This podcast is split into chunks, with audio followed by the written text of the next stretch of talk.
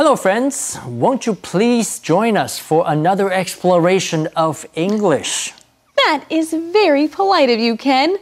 Friends, I know you are all familiar with the word please used to express polite requests. However, today we'd like to take a look at another definition of please. Yes, please the verb, which means make happy. And there's also the phrase do as you please, which means do what you like or do what will make you happy. Exactly. And you can't please everyone all the time. Means you can't make everyone happy all the time.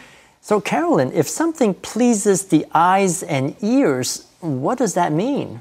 If something pleases the eyes, it means it's pretty or enjoyable to look at. It's like saying it makes the eyes happy. And if something pleases the ears, it means that it's nice to listen to.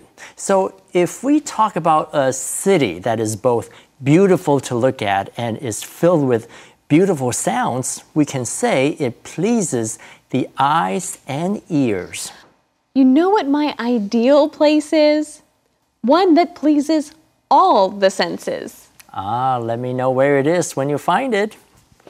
Please，我们都知道是请，那是当副词用。但 please 还有另一个意思，当动词用，表示使高兴、使欢喜。